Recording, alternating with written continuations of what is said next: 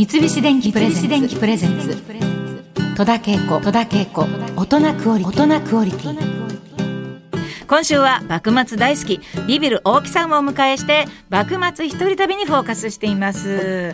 さあどんな方を訪ねていったらいいでしょうか？やっぱ東京でいうとやっぱ新選組というのもありますよね。ほうほうほ新選組でいうとやっぱあっちの多摩地区の方が出身者が多いので、近藤とか土方とか沖田とか、うはい。はい、あっちの方行くとみんな土方うん。歳三のあの聖火のとこが資料館になってたりとか。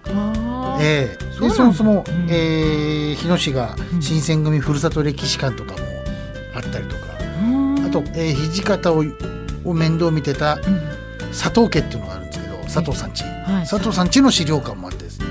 そこはまあすごいお宝がいっぱいあります。あそうなんですか。へ佐藤さん家はですね、ーはい。佐藤さんちは。あのいわゆるよくみんなが見るん。土方歳三のあの洋装で座ってはいよる写真あはいはいはい一番よく見るやつね。あれのうん。うん最初の一枚っていうんですか、はいはいはい。わはまだ。みたいなね。まはあの家に来てるんですよ、へえ みそれ見れるんですねじゃあね。あります。ほうあのこう縦襟のこそう爪襟っぽい感じのね。函館からあそうそうそう土方がだから戦争で自分の命がもうなくなるかもしれないっていうんで使いの者にうん。これはあの佐藤さん家に届けてくれって言って渡した写真なんですよ。それが今俺たち見てるんですよ。本当ですか？そうなんですへえそれだけ佐藤さんとうん。その歳三が相当やっぱ絆があってですあったんねだね。そうなんだ。はい。結構律儀なんですね歳三だから、そうですね。そういうことですね、はら多分山本浩二君とかも行ってんじゃないですかねあそこ。は、佐藤さんち？ええ。で佐藤さん家の近くに土方歳三の成果も成果があるんだはい。ね、新選だからあの、ねドラマ新選組に出していただいた時も、僕はだからほぼドラマなんか出たことないしドラマ自体も初心者なのに、時代劇もなんかもろ初心者で、うん。うん。要は作法とか全く分かんなかったんですよ。そうね。厳しいね生き物はね、はい。うん。で特に僕みたいななんかもうちょい役もちょい役でワンシーンの一言しかないとなんか細かく教えてくれる人いなかったんですよ。うん。それであのその時にその土方歳三役の山本浩二うんう君がん。武士の作法みたいなのを教えてくれてえうん。喋る時はこっちに刀を置いてとか、うんうん。そうすると敵意がないっていう意思表示だからそれが武士の習わしだみたいな、その全部教えてくれて、えわこの人カメラ回ってない時から、えうん。こうナンバー2の歳三という役をさすがちゃんとこの場を和ましてやってんだなと思って、それを慎吾ちゃんが黙って見てるっていう本当に局長と 鬼のふ歳三の関係性がそこにあって、興奮しちゃったんですよ。うん。いまだにまあその関係はずっと続いていてね本当に仲良く。でまあそのおかげで私たちも年に1回、まあ、去年は集まれなかったけど、忘年会がね。忘年会延々とあれからやってるから、だからなんか思いだからねそういった部分もなんか、結局トップにすごい人が一人いるだけじゃ組織はダメなんだなと。結局ナンバー2がビシッとしてないと、ええ。なんか嬉しいです。なんか友人としてもとてもなんか 誇らしい気分になりますけども。さあそしてあの新選組に追いかけられていた人が一人。はい。坂本龍馬龍馬ということで。龍馬。伝にも出てるんですね。ロマでもねワンシーンだけ京都の町人で出たんですよ。町人 A っていうんですこれをね新選組の忘年会行った時に三谷さんに怒られまして、あなんて。ちょっといいですかと。僕は新選組という大河ドラマで、ナッパ隊の小松という名前のある役をあなたに用意したんですと。それでね大河2作目であなたが、名もなき町人 A という役を引き受けるとはどういうことなんですかと。それは僕に対する失礼ですよみたいな三谷さんに怒られて、そういうドラマ界のマナー知らなかったんで。これは別に多分いいと思いますけどね。俺はなんかもうお仕事だから。ね。俺は単純にまたまた大河ドラマ幕末に出れるしか思ってなかったんで。そうですよね。まあ大木さんがガイドするこの本、えー、幕末一人旅ツアー時間も少なくなってまいりましたけれどもまあもう一人ちょっとお名前を挙げてもらうとすると、やはりジョン万次郎でございましょうかね、あの私名誉館長でありますんで、う戸田さんはジョン万次郎は大体どんなやつかご存知ですか？ん、いや全くわからないですね。純日本人なんでそうなんだ、ね、高知県の漁師なんで。はあはあ。で本当に簡単に言いますと、漁師になってそれがなったのが14ぐらいです。ううん。ようやく見習いから「はいお前ちゃんと一応漁師な」っていう身分に上げてもらって、うん。じゃあ漁に出ようっつって5人のクルーで漁に出たら、うん。そのまま遭難しちゃうんですよ。はいはいはい。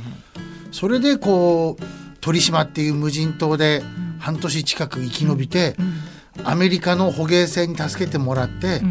ただ日本が鎖国中なんで、うん。助けても日本入れないんだ俺たちと、俺たちアメリカの国に帰るけどそれでいいのかっつってさそれでいいって言って、うん。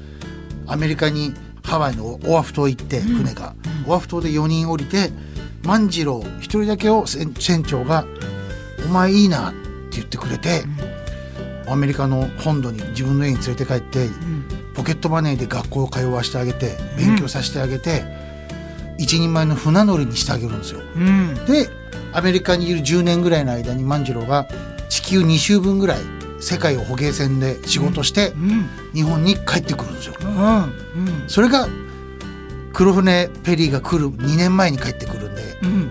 黒船来た時にはだからジョン万次郎は世界をもうすでに見て知ってという状況でもう日本にいたんですよ。うん。っていう人間なんですよ。